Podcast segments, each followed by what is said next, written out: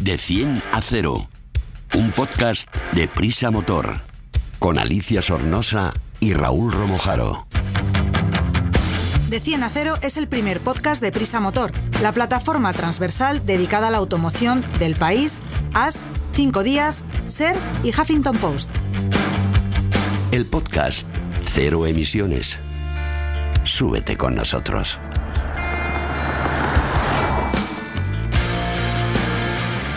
Hola a todos, hola Raúl, ¿qué tal? Hola Alicia, muy bien. Rubén, que hacía mucho que no te oíamos por aquí. Sí, eh, hola a todos y encantada de estar con vosotros otra vez. Oye, os quiero hacer una pregunta. Vosotros cuando sacasteis el carnet de conducir, ¿llevasteis puesta la L? Y no me contestéis. ¿Y en la moto? Porque en el coche seguro que sí, pero en la moto... Pues de eso vamos a hablar después. Ahora comenzamos con algo muy interesante, el AdBlue. Más que tecnología, más que eficiencia, más que conducción, más que seguridad, más que un podcast de motor. Raúl, hay un montón de cosas que ya se llevan haciendo un tiempo para que los vehículos diésel, que son los que más contaminan, los que más eh, partículas eh, eh, sueltan al ambiente, rebajen drásticamente la emisión de estas partículas y de estos gases nocivos. Además del catalizador, que esto ya lo conocemos todo, eh, está el AdBlue, un líquido que hay que añadir en algunos vehículos, pero explícame tú, ¿qué es exactamente el AdBlue?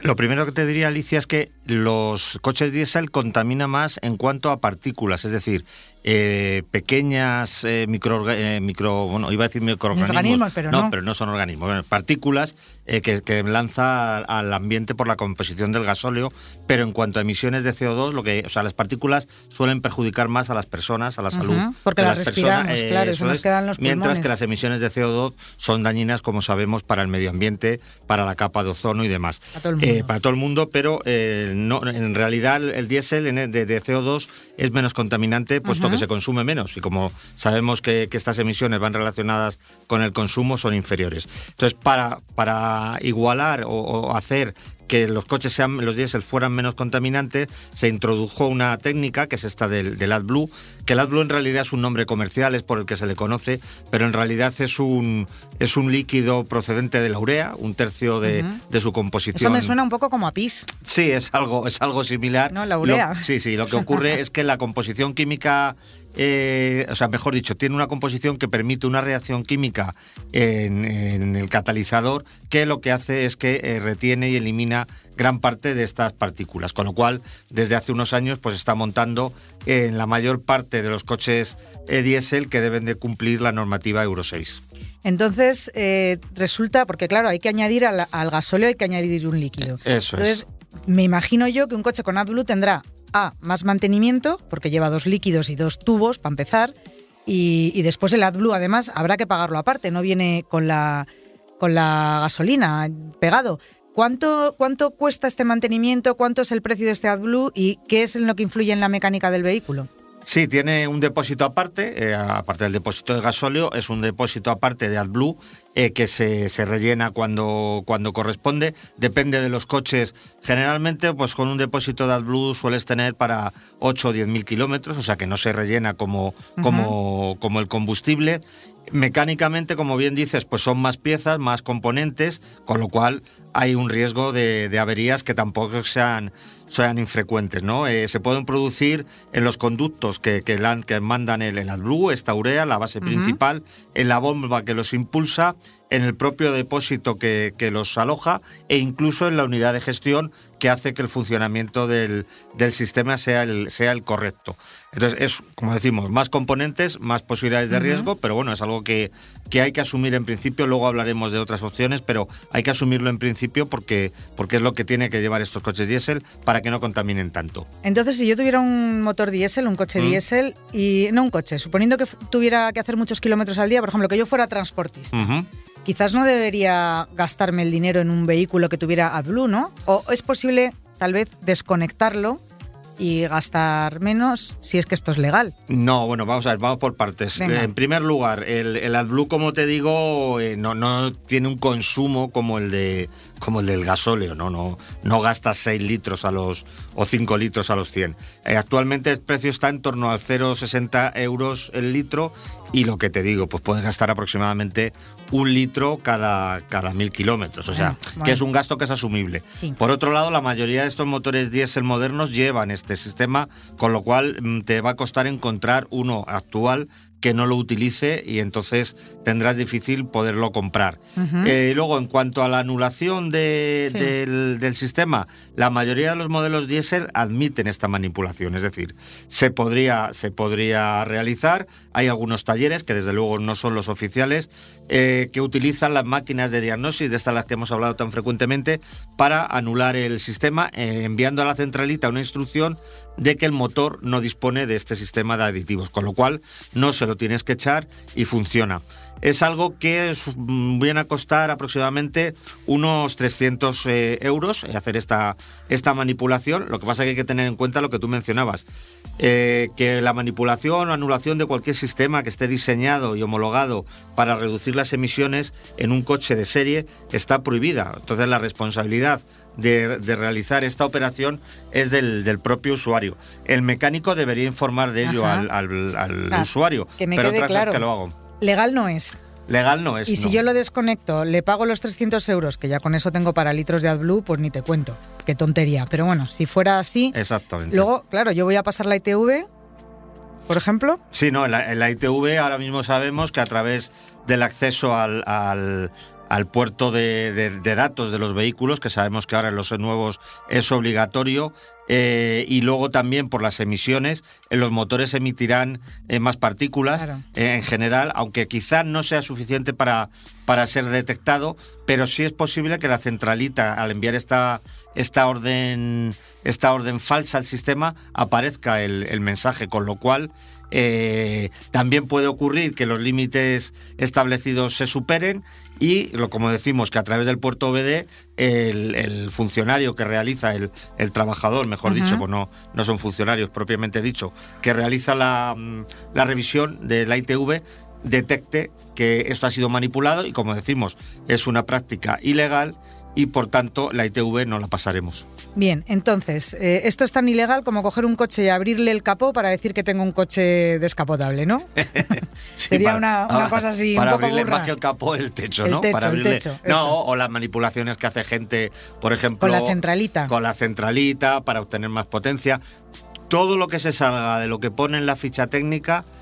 O se homologa de nuevo con un ingeniero y un proceso que en este caso del AdBlue no sería posible porque los coches tienen que estar legalmente así para que las emisiones del Euro 6 se cumplen, pero todo lo que se manipule en un coche fuera de la ficha técnica o bien es ilegal o si es legal hay que justificarlo ante la ITV con un informe de la marca diciendo que este nuevo componente o esta pieza que se ha montado en este coche eh, está autorizada o bien individualmente eh, iniciar un proceso de homologación con un ingeniero en el que el ingeniero se responsabiliza de que esa modificación no va contra la legislación al respecto. Y esto, amigos, en nuestro país es más que imposible. No os digo más, ahí lo dejo. Bueno, Mm. entonces, si incumplimos esta normativa, nos puede caer una, una multa, una sanción económica, que eso es lo que nos duele en el fondo.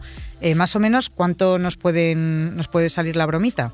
No, bueno, en principio la, la sanción económica sí que es más difícil de que se produzca, Alicia, porque como te digo, eh, en principio si te los transportistas quizás sí lo tienen más complicado porque les puede parar la, la Guardia Civil. Claro, estamos imaginando que yo era transportista. Ah, vale. Claro, yo tengo aquí mi camión, reparto libros y ha llegado un momento que he dicho, me ha dado la ventolera y he dicho, le quito la blue, manipulo todo lo que sea. He ido a la ITV y no la he pasado, pero ahora me tengo que ir a casa hasta que lo vuelva a conectar.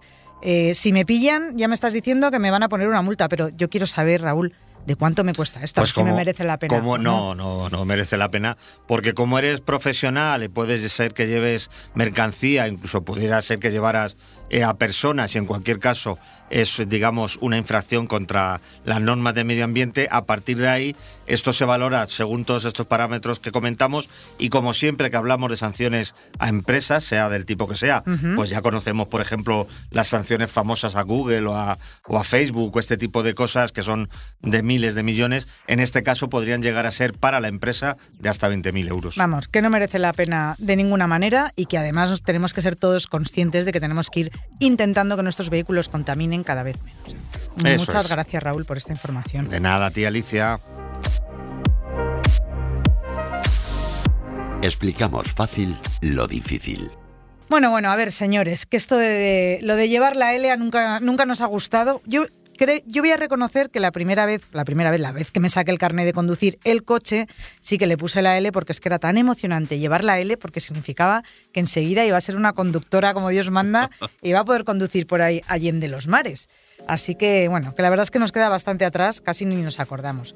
Esto de la L empezó en el año 79, cuando, 1979 me refiero, cuando la Dirección General de Tráfico hizo obligatorio el uso de un indicativo con fondo verde y una letra L de color blanco que se debía colocar en la luneta trasera de los automóviles de aquellos conductores que acababan de recibir su licencia de circulación. A día de hoy, la, normativa continúa vigente para los conductores nobles o noveles, aunque con algunos cambios respecto a sus inicios cuando nos lo sacamos nosotros. Y por eso tenemos, Raúl, aquí a Rubén, a ver si nos explica él, eh, para empezar, si ha llevado la L en la moto. Mm, ¿Tú la has llevado en la mo- moto? No, no, ¿Tú no. ¿Y tú, Raúl? Yo en la moto tampoco. De todas formas, te voy a decir una cosa que no sé si tú que eres más joven lo, lo recuerdas o lo has visto de pequeñita. Antes de la L, que era, digamos, como una convención ya internacional, porque la L es de learning en, en Sí. inglés, de aprendiz. eh, había, porque estaban limitadas la velocidad de los conductores con, con carné nuevo, durante el primer año, si no recuerdo mal, a 80 y el segundo año a 90. Entonces se llevaba un disco negro circular eh, que el primer año por, por un lado ponía 80 y al segundo año le daban la vuelta y ponía 90. Y Yo era eso lo que tenías. eso, sí, lo que tenías que llevar, no había la L, pero había el 80 y el Sí. 90 para que la gente supiera que estabas aprendiendo y que no podías superar esa velocidad para, Para que no te pitaran. pitaran demasiado. Bueno, que tampoco creo que en esa época hubiera coches que andaran Eso mucho claro. más. Ahora de- nos parece una velocidad ridícula, que seguramente lo, lo sería, pero, pero también es verdad que las carreteras y los coches eran muy diferentes. Pero por lo que me preguntaba, yo lo de la L, la verdad es que nunca, nunca la he llevado. Yo, yo voy a acotar, eh, he visto eso pero en fotos, lo de los Pues Ah, sí, discos. yo lo que sí, iba a decir, porque yo el- eso- el 79 yo tenía Claro. cuatro añitos. Tú eres ¿no? de la quinta, la misma que Sí, yo. Cuatro, cinco, cinco años Sí, tenía el por ahí. 79. Eh, volviendo a tu pregunta. Venga. eh, La L, la L, la moto. Vamos, vamos La- a llamarlo, eh, ¿es L o podemos llamarlo como lo di- de- de- define la Dirección General de Tráfico? Es señal V13. Uy, la V13, venga. Vale. Vamos a hablar hoy de la señal V13, Eh, señores. sí, queda, queda un poco más, eh, más serio, pero bueno, es la forma que tiene la, DGT de denominar a ese distintivo que se tiene que poner, como tú has dicho, en la luneta trasera. ¿Y, y cómo, cómo es esta L? ¿Dónde hay que ponerla? ¿Qué tamaño? O sea, ¿la puedo coger yo en un folio y pintármela? ¿O me va a tocar comprar el- la señal adecuada? Bueno, ¿no? va- vamos a partir de una cosa. Has preguntado si las motos deben llevar la L. Sí. Yo no llevé la L en la moto, tú Yo tampoco, tampoco. Raúl tampoco. Sí que es obligatorio llevar la L en la moto. Anda, nos podían haber pillado. Sí.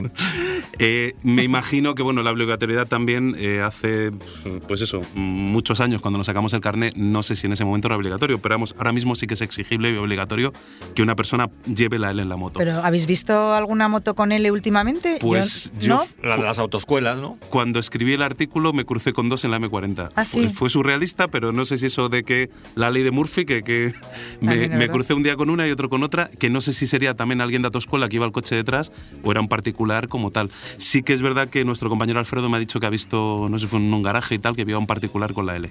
Toma ya. Oye, y una cosa, eh, esto de la L es porque por los meses que nos quedan hasta tener la experiencia suficiente para conducir, eh, por la velocidad máxima a la que podemos circular, eh, ¿por qué? Por la velocidad máxima ya no, que eso pasaba en el coche. ¿Te acuerdas que durante, os acordáis que durante los primeros años, eh, creo que también, como decía Raúl, eh, creo que era el primer año que no podías pasar de, de- creo que era de 90 kilómetros No por sé, hora. yo de esto no me Ahora acuerdo. la DGT eh, eso lo ha quitado, pero sí que tiene que ver con una cosa que es el alcohol permitido en sangre, entre Ah. otras cosas. Entonces, una persona Nobel no puede mm, dar más de un máximo de 0,15 miligramos de alcohol expirado por litro de- de- en sangre. Y los conductores más veteranos está hasta 0,30, o sea que pueden, ellos pueden dar la mitad. Mm, Retomando otra de las cosas que, que la L eh, hace y, y obliga, y volvemos a lo de las motos, es que tienes que llevarla siempre y cuando te hayas sacado el carnet de moto inicial. Me explico. Ah, o sea, si yo que tengo carnet de coche me sacara el de moto, Ahí no era necesario. Claro, si es la primera vez que tú obtienes un carné, en este caso el de moto, y vas a tener una moto con la que vas a utilizar y a pasear, eh, ahí tienes que poner la L. Si, por ejemplo, vienes del carnet de coche, como tú dices, que ya puedes conducir a partir, de, a partir del tercer año, ya puedes conducir motos de, de 11 kilovatios, de 125, no tienes por qué poner la, la L, en, eh, ni llevarla ni, ni, ni, nada más, porque ya se supone que la has llevado en el coche, que era cuando eras el conductor Nobel. Y además de, se me ocurre ahora, por ejemplo, otros vehículos como los quad, los triciclos, incluso estos que lleva la gente eh, minusválida, que no pueden caminar, que van, que son eléctricos, pero también, oye, tienen un motorcito, hay que llevar la L. Sí, todos están obligados a llevar la L. Eh, bueno, pero los carritos estos que mencionáis que no circulan por la vía pública. Eh, es por las aceras. Bueno, no, hombre, pero no van a por las aceras a, a tres por hora, no, no lo tengo claro, pero yo diría, yo diría que esos, vehículos no, o sea, todos los demás sí. Yo, yo, yo, yo me dejo, según, según leí, los vehículos para personas de movilidad reducida también deberían de transportar la L durante el primer año. Sí, pero esos son vehículos adaptados para ah, vale, claro, no, es que, ella está hablando de los... Ah, no, yo estaba hablando de los... Pues la típica silla de ruedas motorizada. No, no, no, eso no. Ah, no, eso sí, lo que tú dices sí, claro. Vehículos adaptados, Un vehículo adaptado, sí. Una silla de ruedas con motor eléctrico.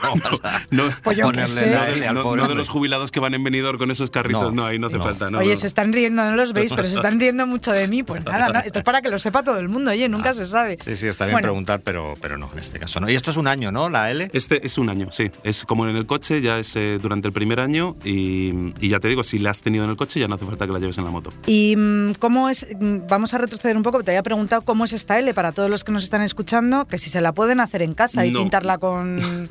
con ceras. En principio, en principio es una señal, la señal V13 que estamos, eh, estamos hablando de ella, pues mira, eh, tiene, eh, se le entrega al alumno una vez que en la autoescuela has ah, conseguido aprobar, es la autoescuela es la que te suele dar este distintivo. Bueno, pero imagínate que tengo dos coches y me tengo que comprar uno. Hay posibilidad de que la compres en comercios. De hecho, vamos a decir, en los grandes comercios electrónicos online, que todos entendemos qué, tipo de tiendas son, los venden.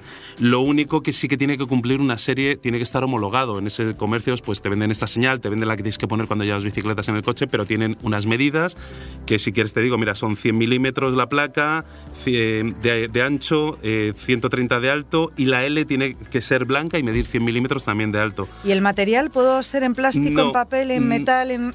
Tiene que estar fabricada en aluminio o en un material equivalente y que la superficie sea reflectante. Eso es lo importante. Ten en cuenta que si, ah. si pusiéramos una fotocopia por el día perfecto, pero por la noche, ¿sabes? No se vería, no, no incidiría la luz de, los demás coches o motos que vinieran por detrás y no podrían verla. Volvemos al mundo moto. Eh, imagínate que me acabo de sacar el carné, pero voy con la moto de mi prima que no lleva la L y no me da tiempo a pegarla y tengo la malísima suerte que me para un policía municipal y me dice, señora, el carné y ping, se da cuenta que no lleva la L. ¿Qué es lo que me puede pasar? Pues eh, bueno, es como todo, también depende cómo se lo tome la gente de la autoridad que te en ese momento. Pero es uno que tiene un día malo. Bueno, aunque no tenga el día malo, en principio estás obligada a llevarla. Por lo tanto, tienes, eh, tienes una consecución de una multa por no llevarla.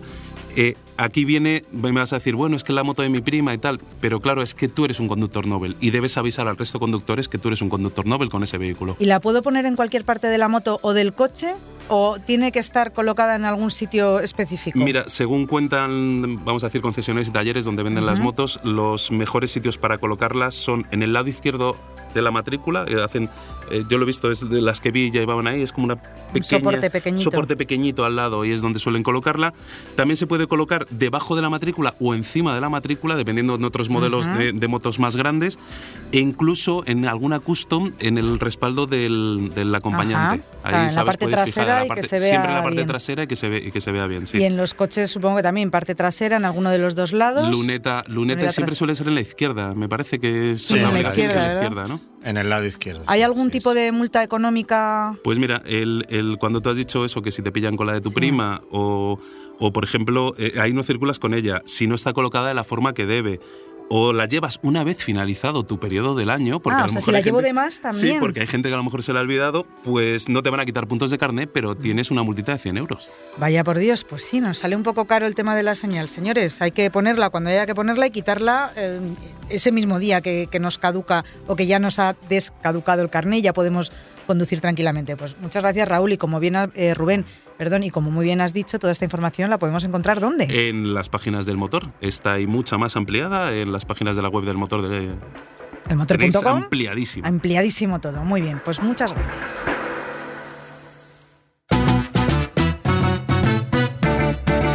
Te analizamos un vehículo en de 10 Acero. Bueno, ya sabéis que esta música antecede a nuestro de 10 a 0, nuestra prueba picadita de los vehículos más modernos, más novedosos, los que acaban de salir e incluso algunos que, que ni se van a vender. Hoy tenemos un cochazo que Raúl se lo ha traído, me da una envidia. Has venido en un BMW i4 M50. Sí.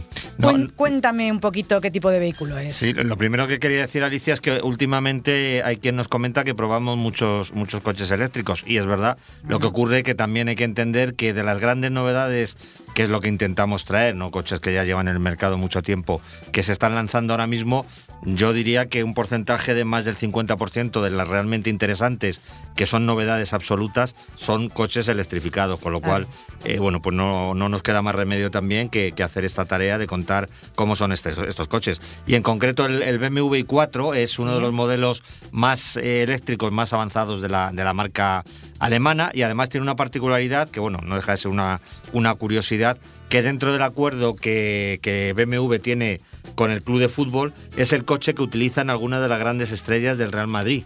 Eh, es fácil verlo si estás en la ciudad deportiva o bueno, pues donde nosotros trabajamos cerca de la M40 que van a, a la- A a los entrenamientos, a Valdebebas y demás, pues puedes ver a- con un coche de este estilo a Benzema, a Ceballos o a Asensio.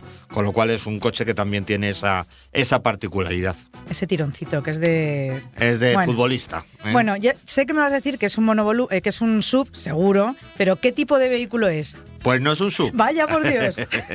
Justo en esta ocasión nos tenemos un coche que se hay un subeléctrico que lo tienen que lo tienen también muchos jugadores del Real Madrid, que es decir un subeléctrico de, de BMW, BMW. por supuesto, eh, que es la otra casi la otra mitad del- de la plantilla tiene tiene este sub. Eh, en este caso es una una berlina mm, de diseño muy atractivo, diría yo, de 4,78 metros de longitud, con lo cual no es no es pequeñita. Eh, tiene un marcado carácter deportivo, como es habitual en, en BMW, y sobre todo en la versión tope de gama, que es la que hemos probado nosotros, que es la M50, eh, que no tiene nada que ver con la autovía de circunvalación de Madrid.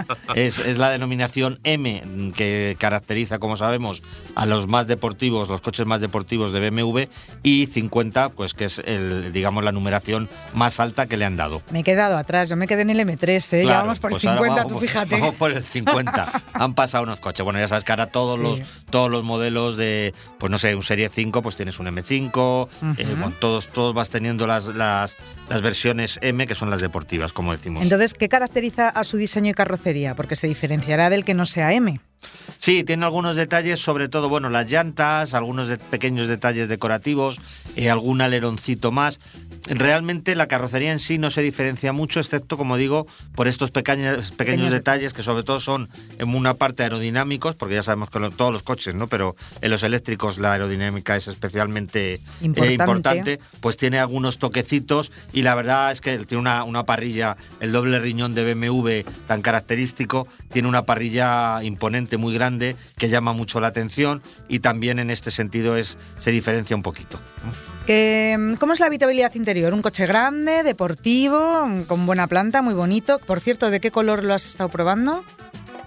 Pues era un acuerda. color, sí, no, es que era un color grisáceo, ¿no? Era, era un gris un poco, no, no el gris típico, sino como un gris más, más de, de- de la marina, ¿no? Un gris un poquito más, más oscuro. Os voy a hacer sacar vuestro lado femenino en este podcast de 100 a 0 porque os voy a estar preguntando el tipo de color, el color que tienen los coches que probáis, a ver cuántos colores consigo que saquéis de la cabeza. Pues, ¿Sabes qué pasa, Alicia? Que a mí, la verdad, siendo sincero, honestamente, hay semanas que de, de una a otra se me olvida el color del coche. Entonces, si no tengo mis notas de las pruebas, pero hay veces que es verdad que es algo tan obvio como el coche, o sea, perdón, como el color, que, que no, no recuerdo cuál es. Y este es un color además particular. Es- está bien, porque no es el típico gris sosete y tampoco es demasiado llamativo, que el coche de por sí, pues, pues ya lo es.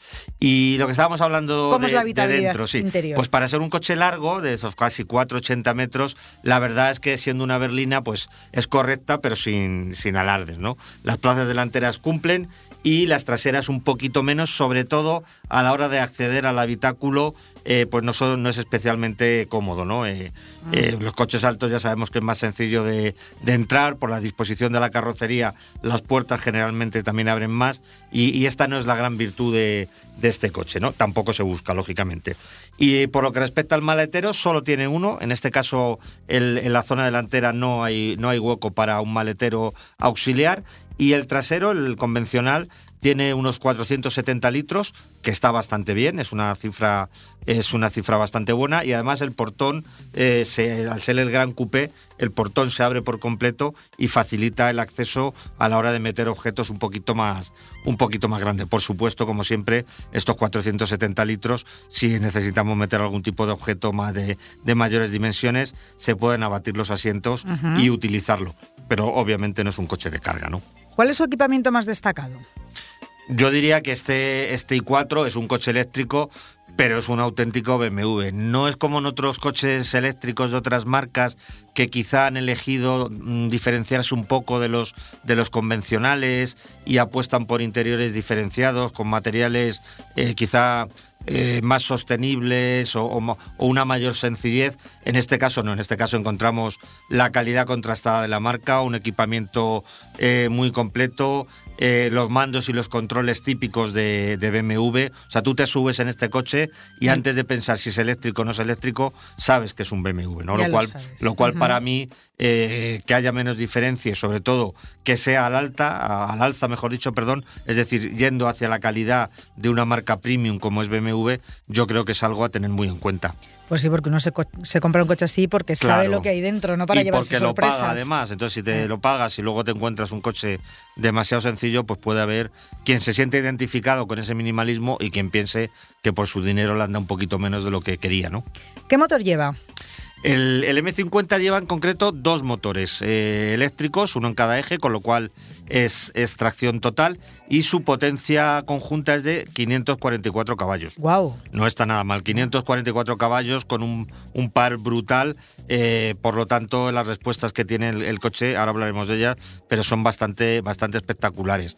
La batería que los, que los alimenta estos motores tiene una capacidad de casi 84 kilovatios hora y se puede recargar con potencias de hasta 205 kilovatios, con lo cual si acudimos a un cargador rápido de urgencia porque necesitamos recuperar energía, pues podemos hacerlo hasta esta potencia y en poquito tiempo, pues vamos, es uno de 200 kilovatios, pues en menos de media hora tenemos el coche operativo es más, a full. Yo te iba a decir en menos de 20 minutos y probablemente sí, se, lleve yo más razón. En menos de 20 minutos. Depende, Siempre... Hasta 200 kilovatios puedes sí. dividir 200 entre esta, esta capacidad que hemos de dicho, de 83, pues sí, un poquito menos de media hora. Lo ves, nada, fantástico, lo típico, que bajas del coche, haces un pis, te tomas un cafelín y continúas. Bueno, pues ya estamos en carretera con la batería totalmente llena. ¿Cómo son las prestaciones de este BMW y sus consumos? Hablamos primero de, las cifras oficiales, la velocidad punta que seguro que la alcanza son 225 kilómetros hora. Y el consumo medio que, que homologa la marca es de 18,1 kilovatios cada 100 kilómetros eh, con una autonomía eh, homologada para, con este consumo de 519 kilómetros. En la, durante la prueba, en un uso más realista del coche, uh -huh. que es, va más allá de los condicionantes de una prueba de, de, homologación, pues la verdad es que era bastante fácil, sin cometer excesos, en una conducción eh, legal y moderada, llegar a los 20 kilovatios cada 100 kilómetros. Un poquito más, tampoco exageradamente más, pero sí un par de kilovatios más cada 100 kilómetros, con lo cual esto dejaría el alcance real en este uso en unos 350 kilómetros, que tampoco bueno. está mal para un viaje de un día o un viaje con una parada intermedia y por supuesto para el uso cotidiano de, de en ciudad o, o, en desplazamientos cortos, pues con una carga puedes tener fácilmente para, para casi una semana, ¿no? Sí, sí, para, para una semana seguro, que yo estoy ahora probando un eléctrico, uh -huh. llevo una semana con él claro. y la verdad que he tenido que ir una vez a cargarlo por completo. Si te mueves en ciudad, ese problema no lo tienes, claramente. ¿Cómo se comporta en ciudad? y en carretera, porque con esa potencia tiene que ir muy bien, pero también pesa mucho, ¿no? Al llevar dos Sí, baterías. Así es, es, es un coche que tiene en cierta medida un talante, unas pretensiones, eh, unas ambiciones, incluso las prestaciones, diré- podríamos decir, que son deportivas. Y es verdad que la aceleración es, es brutal, tiene varios modos, y luego tiene un detalle que es, que es bueno, muy, muy simpático, no deja de ser una curiosidad, y es que BMW es de las marcas que ha optado por ponerle sonido a- al, al coche eléctrico. Sí. Entonces lo que tienes en la parte de atrás un amplificador que cuando pones el modo Sport, el más deportivo, pues emite un sonido que emula un poco en cierta medida, pues son eh, amplificando el, el- el pequeño silbido eléctrico de los, perdón, el pe- pequeño sonido de los motores eléctricos, lo amplifica y la verdad es que es una sensación bastante, bastante curiosa, ¿no? Eso es Pero- como ir en un jet, ¿no? Sí, Porque sí, debe suena, sonar como sí, sí, un la- caza la o verdad algo es que así. a la gente le, le sorprende y, y bueno, a mí personalmente parece que para un ratito está bien, para como continuidad, yo creo que la sensación de conducir a buen ritmo con el silencio de un coche eléctrico también tiene su aquel, ¿no? Mola, mola mucho. De lo que hablabas tú, es verdad que es un coche que pesa casi 2.300 kilos, con lo cual esta deportividad hay que tomarla con cautela, sobre todo en los tramos revirados. En autovía o autopista no hay ningún problema, porque es un coche que con este peso y cómo está construido es, tiene mucho aplomo, es, es muy cómodo, aunque la suspensión tira un poquito a dura, como en todos los eléctricos, pero no llega a ser molesta.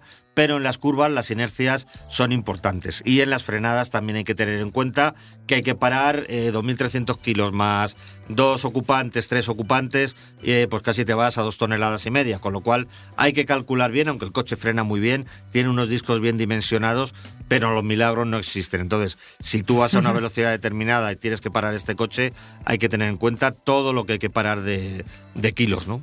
Bueno, pues lo tendremos en cuenta cuando nos lo podamos, los- cuando nos lo podamos comprar. ¿Cuánto cuesta? Pues vamos a tener que seguir ahorrando, Alicia, tú y yo creo que bastante tiempo y no sé si aún así nos va a dar. Eh, la gama i4 arranca, o bueno, perdón, o empezar a jugar en el Real Madrid, que a lo mejor También, mira, igual a lo por ahí mejor es vamos más fácil. rápido. Yo veo en el fútbol más Es más bien, ¿eh? fácil. Alicia ves en el fútbol, En sí. el equipo femenino, porque las chicas del fútbol también conducen BMWs, ¿eh? Mira. Eh, y el equipo de baloncesto. El, como digo, el i4 arranca en 57.000 euros, ¿vale? Eh, y llega hasta casi los 80.000, son 79.900, si no recuerdo mal, de esta versión superior M50. Son cantidades elevadas, aunque a mí personalmente yo no las puedo pagar, pero sí le diría que a quien las puede pagar a mí no me parecen nada exageradas para lo que se está convirtiendo en normal en, en el segmento. Sí. Quiero decir, tienes algunos modelos de otras marcas y con, otras con unas prestaciones y unos acabados que quizás no están tan cuidados como en este coche y no te creas que existen grandes diferencias de, de precios. A los coches eléctricos han supuesto un salto en las tarifas y en este caso el BMW que decir, el de 57.000 euros a mí me parece una opción que es muy válida y ya si te sobra el dinero, por supuesto, el superior. Y en cualquier caso, hay coches eléctricos bastante más caros que estos. Mm, Está hablando, como hablamos, de una marca de estilo premium, ¿no? Como decimos. Aparte de para deportistas de élite, como son Sí. nuestros futbolistas y nuestras futbolistas y también todos los que juegan al básquet, ¿para quién está indicado este coche? ¿Para, ¿A quién se lo quieren vender? Yo diría que es un coche estupendo para quien tenga la pasta, como siempre, para poderlo pagar y a partir de ahí quieran disfrutar un poco de lo mejor de dos mundos, ¿no? La exclusividad, la calidad y cierto carácter deportivo que decimos, aunque con cautela, como también hemos comentado, eh, con la eficiencia y las cualidades de un propulsor sin emisiones, un propulsor 100% ele- eléctrico. Eh, y también creo que es importante no tener muchísima exigencia de espacio. Eh, si tienes una familia con dos niños, tienes que llevar los carritos, los pañales, el no sé qué, pues yo creo que hay otras opciones en otro formato que en mi opinión no son tan bonitos, pero en gusto, para gusto los colores.